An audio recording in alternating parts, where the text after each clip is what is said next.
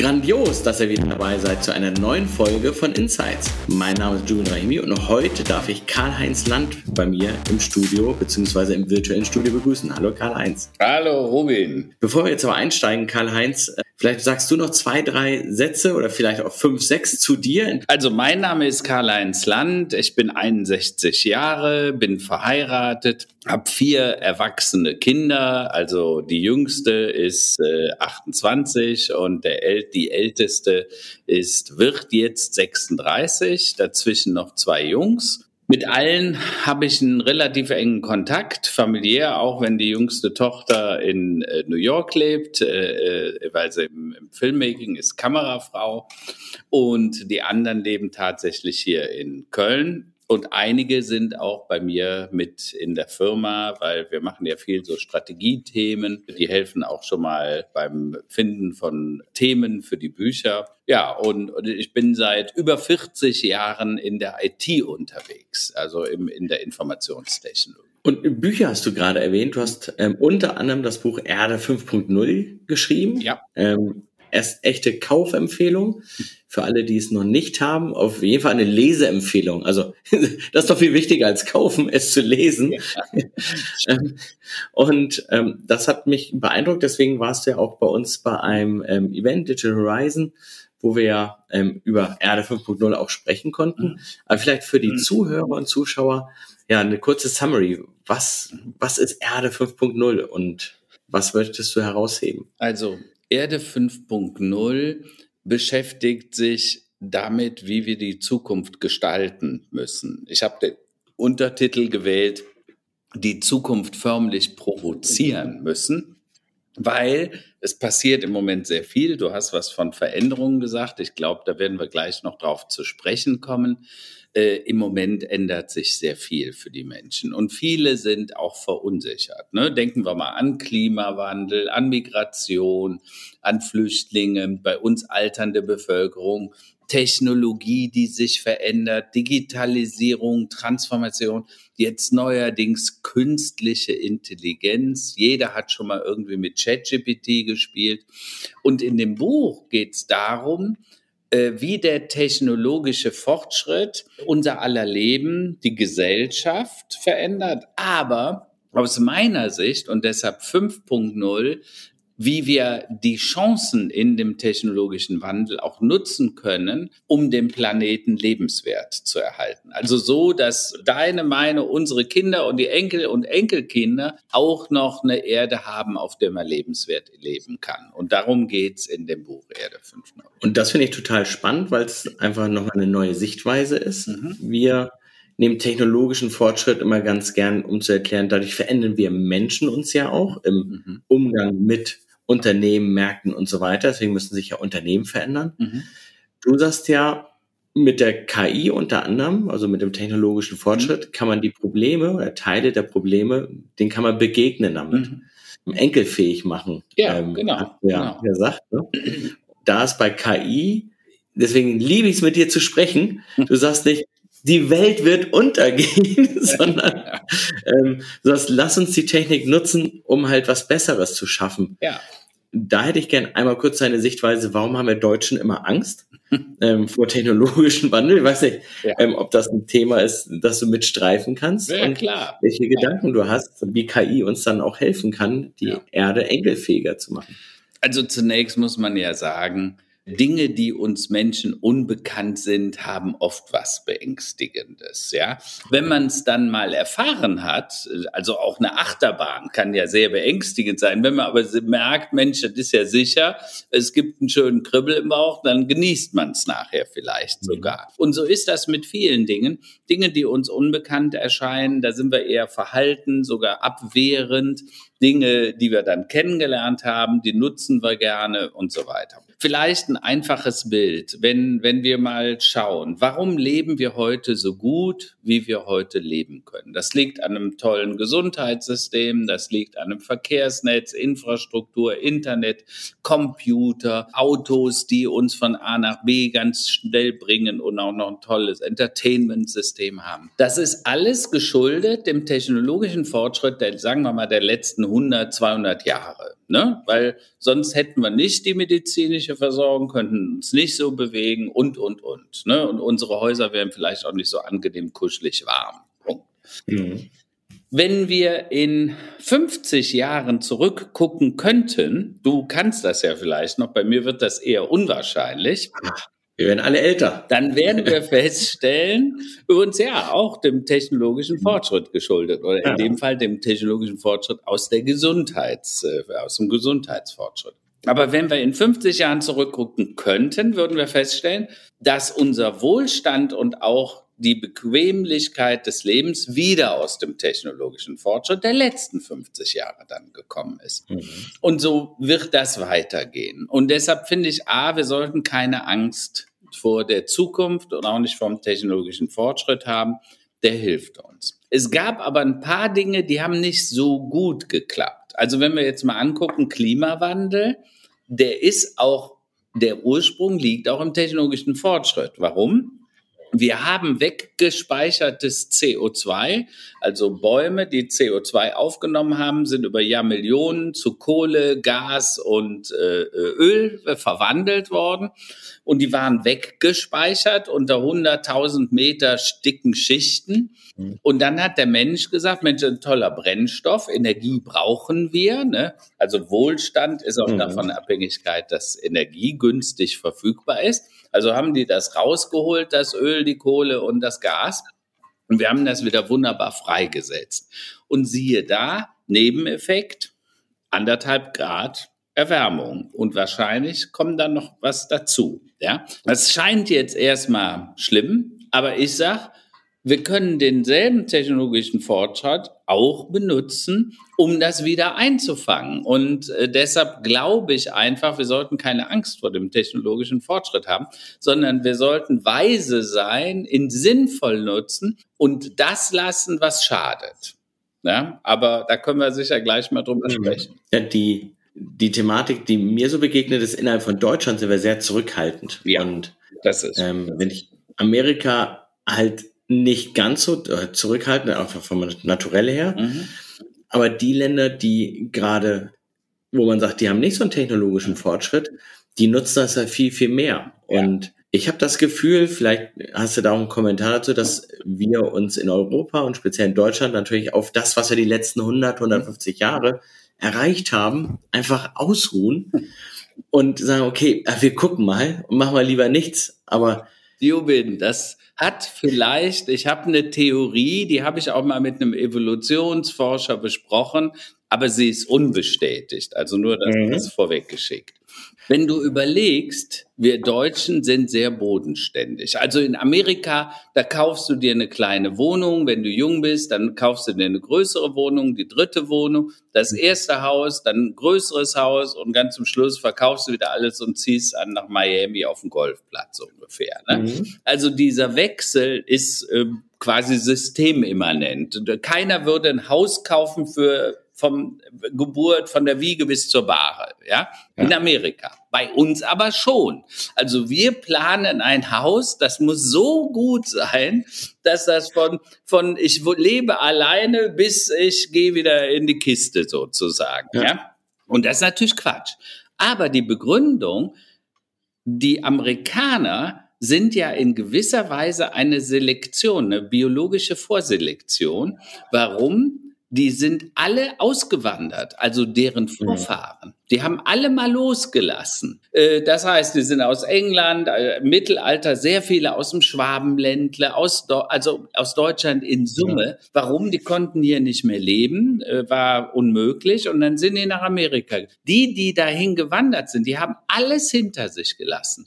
Die wussten, wir sehen die Familie nie mehr. Die wussten, die sehen ihr Grundstück, ihr Haus, ihr Dorf nie mehr. Das heißt, meine These ist, genetisch gesehen sind wir die Zurückgebliebenen, die Beharrer. Mhm. Genetisch gesehen sind wahrscheinlich die Amerikaner, die, die mutig waren und gegangen sind. Ja, ob auf Zwang oder wie auch immer, mhm. will ich nicht bewerten. Aber die haben losgelassen. Und Jubin, ich bin äh, Mitte der 80er bei einem jungen amerikanischen Startups namens Oracle gewesen. Da war das noch ein 300-Mann-Laden. Und hier in Deutschland, da haben die Leute beharrt an ihren Entscheidungen für Mainframes und Dinge. In den USA, die Leute sagten, oh, relationale Datenbanken, Orakel, das scheint plausibel, das macht Sinn, machen wir. Sowohl mhm. Banken als auch große Industrieunternehmen. Und ich habe mir immer die Frage gestellt, warum beharren wir so an der Entscheidung? Und die anderen, die gehen und sagen, was interessiert mich mein dummes Geschwätz von gestern? Hier gibt es was Neues, was Besseres, das mache ich. Und ich mhm. glaube, dass es an diesem Loslassen können liegt. Und ich glaube, dass es an der Selektion, die biologisch über Jahrhunderte stattgefunden hat, von Leuten, die einfach loslassen können. Und wir sind eher die, die nicht so gerne loslassen. Sehr spannende These. Ich würde dem auch total was abgewinnen. Bemerke übrigens an mir persönlich, dadurch, dass mein Werdegang ist so, wie er ist, mit verschiedenen Ländern und ja. meine Eltern mussten auch immer mal wieder loslassen, mhm. habe ich viel weniger Angst vor Loslassen. Deswegen ja. auch, ich war im Schwarzwald, ich bin in Hamburg groß geworden, bin in den Schwarzwald gezogen, dann später ähm, nach Düsseldorf, Köln, jetzt Remscheid. Ne? Ja. muss man ja auch loslassen können, das schöne Köln. Ja, und vor allen Dingen, man muss immer auch wieder das Positive in der neuen, in der Veränderung finden. Ne? Und man mhm. muss sich darauf einlassen. Weißt du, vieles in unserem Leben hat zu tun mit unserer Erwartungshaltung. Ich sage immer, Erwartungshaltung und Glück, was hat das mit gemein, mit, mit den Dingen zu tun? Also, wenn du erwartest, dass dein Leben so ist wie von Rockefeller oder Onassis oder von, von Bill Gates, ja, dann wirst du wahrscheinlich jeden Morgen aufwachen und sagen, oh shit, ich habe die alte Kiste. Meine Armut kotzt mich mein, an. Mein Haus ist schwürchterlich. Ich lebe nicht in Kalifornien oder in New York. Da wirst du jeden Tag unglücklich. Erwartungshaltung minus erlebte Erleben, Erfahrung gleich Glück also erlebtes Glück. Wenn die Erwartungshaltung hoch ist und du erfährst wenig, dann hast du kein Glück. Also dann bist du nicht glücklich. Wenn die Erwartungshaltung aber angemessen ist und du sagst, okay, jeden Morgen stehst du auf, boah, eigentlich, was bin ich für ein glücklicher Mensch? Ich habe diese zwei oder drei tollen Kinder. Ich habe eine Frau, die mich glücklich macht. Wir haben ein schönes Haus. Es, es regnet nicht durch. Ja, kann ja schon mal glücklich machen. Ja, und, und warm ist es auch im Winter. Ne? Ähm, dann könnte man auf die Idee kommen, dass du glücklich bist. Ne, wenn du aber jeden Tag haderst, der Nachbar, der hat so ein schickes Auto und ich fahre die alte Kiste, der hat ein Haus, das hat 50 Quadratmeter Wohnfläche mehr als meins. Äh, und außerdem hat der die Top-Blondine und ich habe vielleicht meine Frau, die hat zwei Kilo mehr oder so, dann könnte man unglücklich werden. Und wenn der das möchte, dann wird er auch unglücklich, ja. Also es ist nur eine Frage des ja. Willens und der Erwartungshaltung. Das, das Mindset schlussendlich. Ne? Das Mindset, genau. Ne? Und da weißt du, der Kölner, der ist ja der, ja, man könnte sagen Fatalist, aber auch ein bisschen der Philosoph der Deutschen, weil der, der ist halt wunderbar durchmischt, ne? Weil der Kölner, da waren die Franzosen, da waren die Belgier, da waren die Italiener, ne, also die Römer. Ja. Da ist alles mal durchgerutscht sozusagen. Ne. Wir haben viel davon dann angenommen. Also jede Kultur hat Spiel, äh, äh, ihre, ihre Worte, ihre Begriffe und Spielregeln hier hinterlassen. Also macht keine fiese Matenten, das hat man mhm. zu den Mädels gesagt, damals als Napoleon mit seinen Soldaten in Köln war, weil geh nicht mit den, den Soldaten ins Zelt. Das war mhm. ne, Maton. Also Maton. Ähm, und ja. die fiese Matenten war, also tu nichts, was du später bereuen könntest, weil neun Monate später waren die Mädels dann gerne schwanger, wenn die sich ja. eng trafen. Und die Soldaten weg. So ja. und äh, oder Portemonnaie. Also viel von der Sprache haben die Franzosen uns gelassen, aber auch die Italiener. Also so diese Regeln, kommst du heute nicht, kommst du eben morgen, ne, so laissez-faire. Also man muss das nicht alles so, äh, so, so kritisch nehmen. Wir, wir haben sogar eigene Zeitrechnungen erfunden in Köln mit dem, dem präsenten Futur. Ne? Also da stehen zwei an der Bar und der eine sagt, hör mal, ich bin dann jetzt weg. Ne? Also der ist noch da, aber ist schon weg. Das sind alles so Sachen, die einen sehr lockeren Umgang mit Sprache, mit Kultur, also adaptieren. Die haben viel mhm. angenommen von den anderen. Alles, was ihnen passte, der Karneval, die Uniformen, das kommt, das war eine Persiflage auf die französische Besatzungszeit, ja. Deshalb gibt es die Roten, die Grünen und die Blauen. Und die, die Kölner, die haben das spielerisch verarbeitet und sind wahrscheinlich gentechnisch betrachtet die am meisten durchmischte äh, biologisch äh, gentechnische Volksgruppe in Deutschland, weil da alles immer drin war, ja. So, da bin ich mal auf die Kommentare gespannt. auf Forscher in dem Umfeld. Ja. Ähm, jetzt sind wir ein bisschen vom Thema KI weggekommen. Ja, nur ein bisschen. Weil im Endeffekt sind es ja auch wieder Brücken, die man baut ähm, in dem technologischen Umfeld, die wir auf jeden Fall bauen, ihr ja, ihr ja auch. Ja.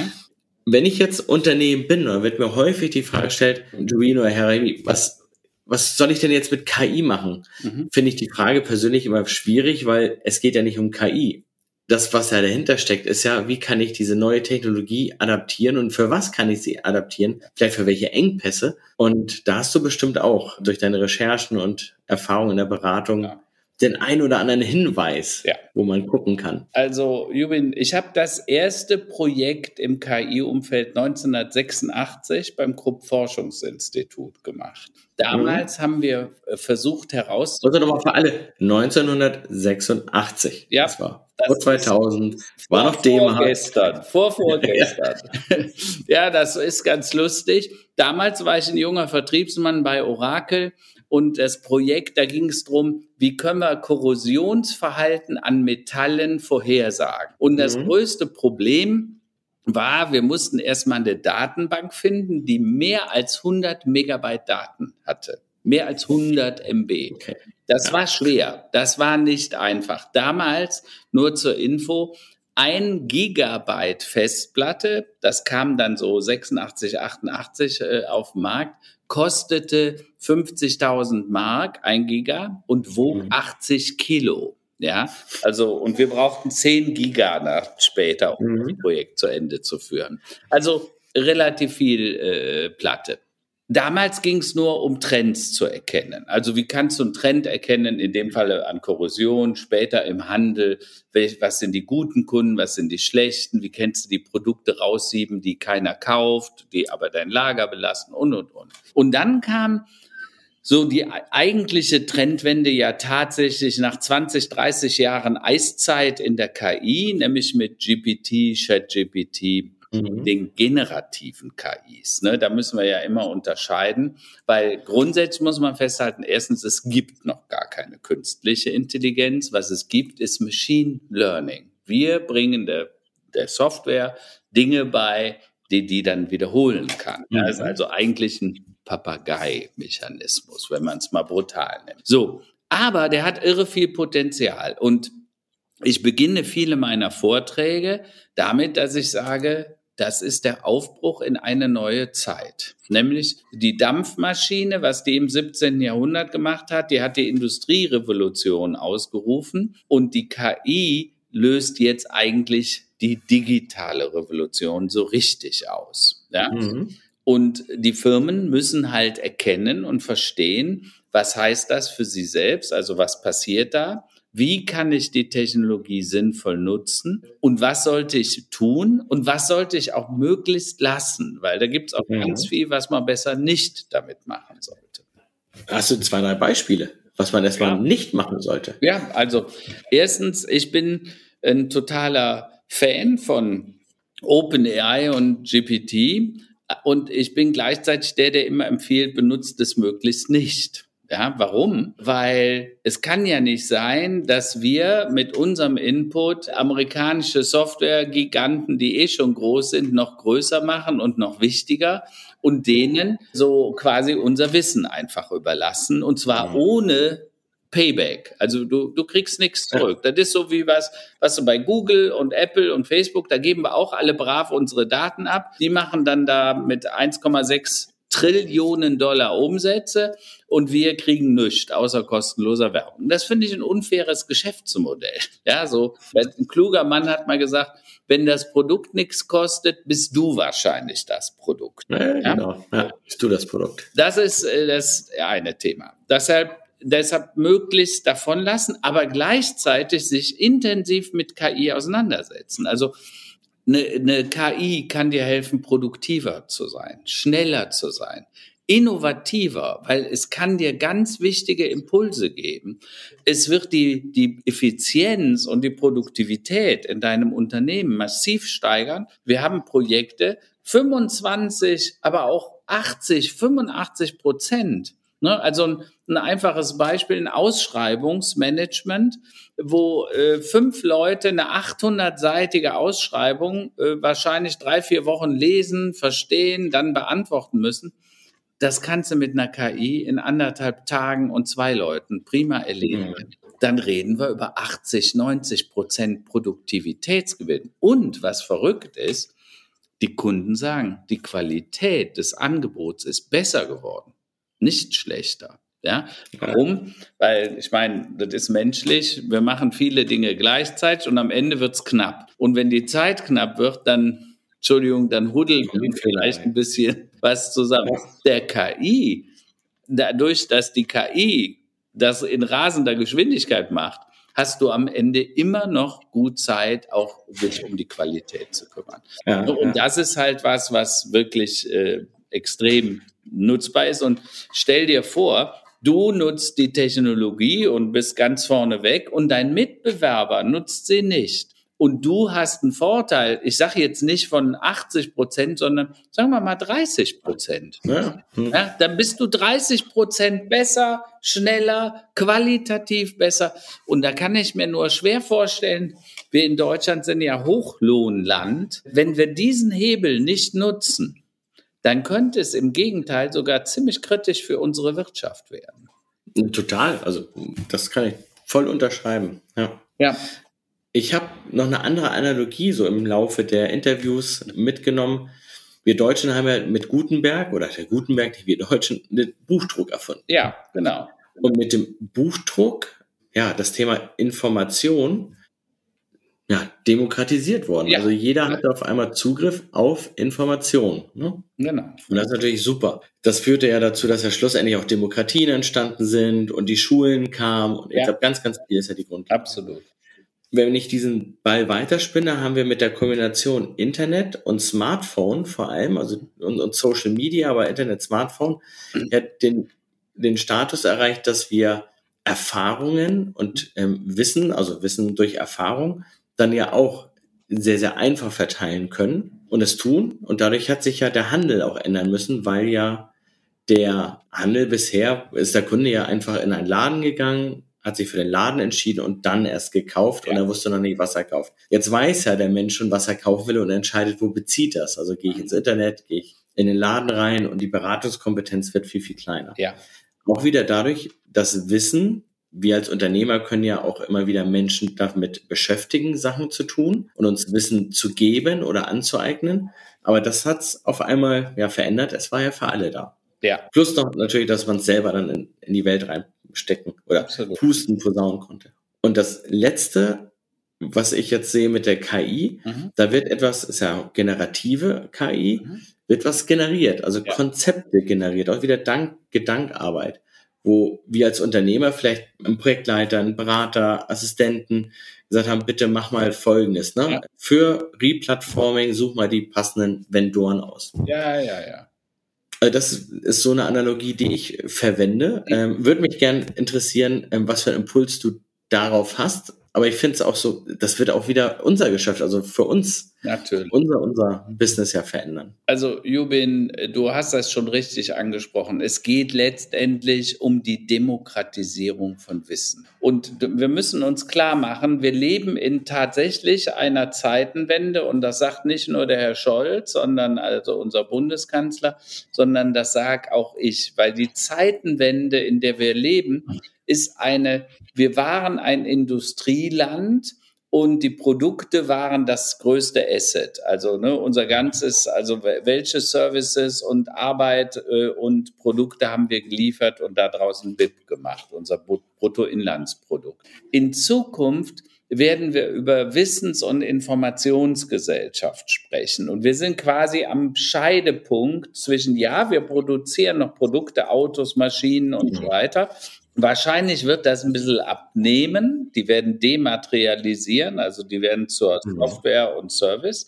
Du wirst in Zukunft, wenn das Auto intelligent ist und selber fährt, dann wirst du ein Shared Service nutzen. Äh, das heißt, du willst Mobilität, aber du willst vielleicht nicht mehr unbedingt das Auto besitzen. Ja. Jetzt passiert ja mit der KI auch direkt was, ne? Du hast ein Apple. Ich habe Gestensteuerung an, hast du das gesehen? Irgendwie. Ja, dann, ja, manchmal macht er das, dann fängt er an und erkennt die Geste und fängt mit irgend, naja, egal.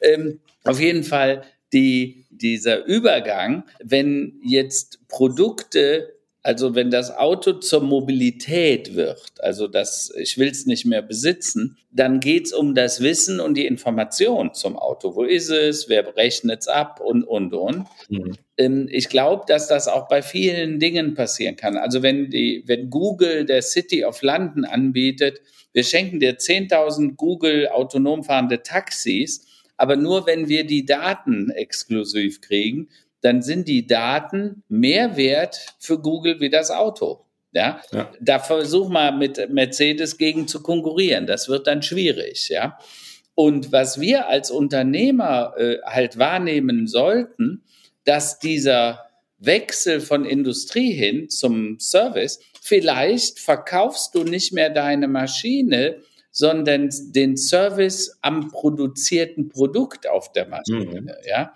das ist halt für Deutsche, für uns äh, total unvorstellbar bisher.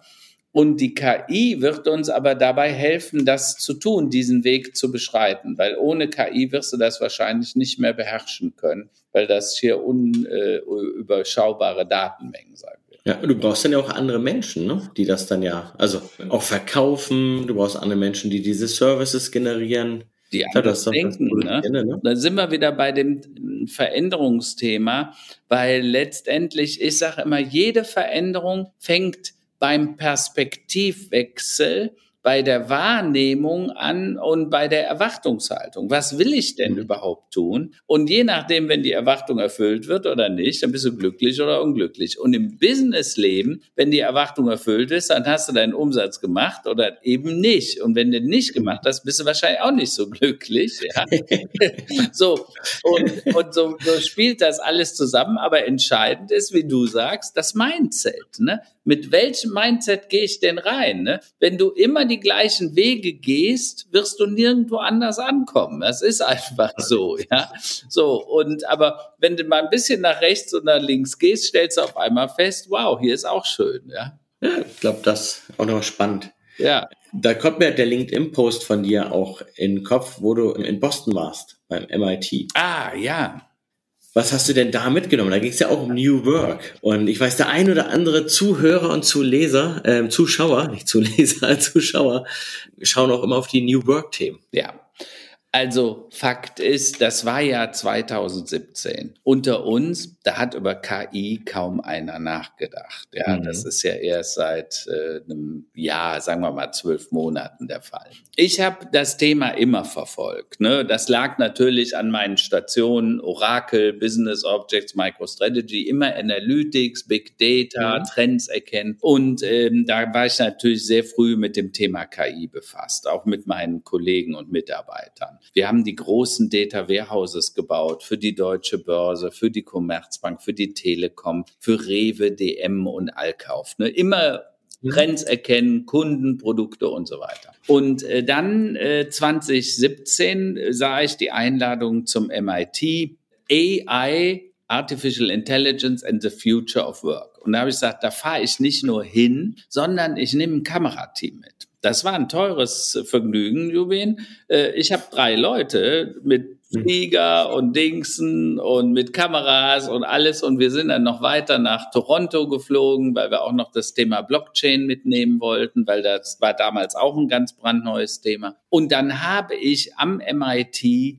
wirklich die Koryphäen getroffen. Ne? Professor McAfee, den Brian Jolfson, den Eric Schmidt von Google, die IBM-Laborchefin vom Deep Blue oder Big Blue mhm. und so weiter. Also wirklich Kai Fu Lee, der war damals bei Microsoft Chefingenieur für KI und machte gerade einen, einen Fonds auf, äh, ich glaube mit 10 Milliarden, nur für chinesische KI-Entwicklungen. Also äh, wirklich äh, substanziell, sagt man heute. Mhm. Und es ging darum, was wird KI, wie wird das die Arbeit verändern? Und die Conclusio war, ja, Viele Jobs werden anders, einige werden auch verschwinden, neue werden entstehen. Also ein Beispiel, ein Datenforensiker also quasi ein Kriminologe, der nachguckt, ja. wo kommt das Datum her? Ist das richtig? Wer hat das da hingelegt? Und wo, wo sollte das hin? Ja, mhm. das ist ein Datenforensiker. Den hätte es früher nicht gegeben. Ja, den Christ kennst du heute nur aus dem Krimi beim Tatort oder so. Den wird es aber geben. Das ist aber ein neuer Job. Anderer Job, also beispielsweise, wenn du mich fragst, Buchhalter, da würde ich heute keinen mehr drauf ausbilden möchten, ja, weil ich glaube, das wird die KI in ein paar Jahren viel besser machen als ein mhm. Mensch, ja. Außerdem ist das überhaupt ein schöner Job, so äh, die ganze Zeit irgendwas abzutippen und irgendwo reinzuhauen. I don't know. Menschen sind unterschiedlich, aber so wie du gerade deine Körpersprache hast, würde uns wir beide nicht. Ja, aber ich sag, für mich wäre es also nichts äh, wirklich hm. Gutes. Es ist vor allen Dingen, nicht wirklich wertschöpfend. Es wird zwar gebraucht, aber wertschöpfend tut das nicht. Das ist nicht. Ja? Ja. Äh, ist übrigens auch eine gute Frage für die Großen, die PwCs, die Ernst Youngs und so. Ja. Wozu braucht man die noch, wenn es eine KI gibt? Ja, mhm. so. Und wer schon mal eine Berechnung von denen gesehen hat, dann fragt man sich auch manchmal, warum ist sie eigentlich so hoch? Aber ist eine andere Thema. Lange Rede, ich wollte nur ein bisschen frotzeln, ihr merkt das schon. Aber wo es mir darum geht, wer ist nicht gut? Wenn die Menschen, also jeder von uns hat ja schon mal das Gefühl, du bist wie so in einem Hamsterrad. Du drehst auf hoher ja. Tour, weil du Sachen tust, auch Routinearbeiten. Und stell dir mal vor, die würden dir abgenommen von der KI, weil Routine kann die richtig gut erledigen. Mhm. Und du hast dann Zeit, dich aufs Wesentliche konzentrieren. Vielleicht sogar Zeit, eine Stunde am Tag mal wieder nachzudenken. Mhm. Weil ähm, ich sage das immer bei meinen Mitarbeitern, der, der Mitarbeiter macht mir am meisten Angst, der mit richtig viel Energie und Power so vollkommen das Falsche tut. Ja? So. Und ich sage, es geht also nicht nur darum, die Dinge richtig zu machen, sondern die richtigen Dinge zu tun. Dabei kann uns KI helfen, weil sie uns die Routinearbeiten abnehmen wird. Und deshalb glaube ich, ist das eine irre Bereicherung, die jeder mal für sich prüfen soll. Ja, super. Also heißt einfach High Level, wenn ich das so mitnehme, die Menschen, die Routinen lieben, in diese abzuarbeiten, die haben mehr Herausforderungen in einem Wandel als diejenigen, die sagen, hey, schubst mich ins kalte Wasser, ist ja. egal, schwimmen kann ich nicht, lerne ich, wenn ich im Wasser bin. Absolut, absolut. Ja. Ich, ich versuche immer mit einem Begriff äh, dann zu kommen, den ich vom Dalai Lama mal geklaut habe. Der hat gesagt, wir müssen wieder Lust auf Zukunft haben. Also Lust mhm. im Sinne von sie erleben, Neues zu erfahren, die ausgetretenen Pfade zu verlassen, auch mal unbekanntes Terrain zu betreten. Und das ist was, und da sind wir wieder beim Deutschen, der ist gerne im Urlaub mal in Italien oder in Spanien oder auf Malle aber der ist jetzt nicht unbedingt der, der eine Dschungeltour machen will, wo wilde Tiere und Käfer und Schlangen rumkreuchen. Ich würde mir wünschen, dass wir Deutschen vielleicht auch ein bisschen mutiger wieder sind, uns mehr zutrauen. Also auch Lust auf Zukunft heißt ja auch Zukunftsoptimismus. Ne? Ich glaube, äh, wir könnten viel mehr, wenn wir etwas optimistischer wären, wenn wir unsere Erwartungshaltung vielleicht auch ein mhm. bisschen anpassen und dann sagen, ja komm, auf sie, lass uns das einfach mal probieren. Das klingt spannend. Ja? Und davon, glaube ich, könnte Deutschland ein bisschen mehr gebrauchen. Und das finde ich ist ein super, super Schlussfazit. Lust auf die Zukunft. Ja. Die hast du, die habe ich und ich hoffe, wir können noch mehr Menschen gewinnen, Lust auf die Zukunft zu haben, damit wir auch in einem Land, in dem wir leben, ja auch weiterhin so gut und im Wohlstand leben können. Das genau. spielt sicherlich genau. auch eine Rolle. Weil das ist ganz entscheidend. Denn Wohlstand braucht immer diese drei Dinge. Günstige Energie, ne? Energie teuer, mhm. Wohlstand runter, haben wir gerade erlebt. Mobilität ist Infrastruktur, also Straßen, Flüsse, äh, Eisenbahnen, Flughäfen und das Internet ist auch eine Mobilitätsinfrastruktur. Und das dritte ist technologischen Fortschritt. Weil wenn wir in 100 Jahren zurückgucken, werden wir feststellen, wie gut, dass wir die KI und all diese Technologien hatten, die uns helfen, unseren Wohlstand auszubauen. Karl-Heinz, danke für die Zusammenfassung und die drei Nuggets für jeden, der zugehört hat und zugeschaut hat. Ja, super. Insofern, Danke mich, Jubin, bei dir für die Einladung. Hat Spaß gemacht. Total gerne. Wie immer mega spannend. Und wenn ihr ähm, am Bildschirm, am Handy, am Smartphone, am ähm, am Airport ähm, ja, Fragen habt, gerne in die Kommentare rein. Wir beantworten diese gerne oder direkte Nachrichten. Wir sind ja alle super sozial auf den Medien, äh, super vernetzt auf den sozialen Medien. So rum. Sozial sind wir auch, aber. Versuchen wir immer, Jubel. Ne? Genau. Insofern, Lust auf die Zukunft, das merke ich mir. Und danke, Karl-Heinz Danke dir.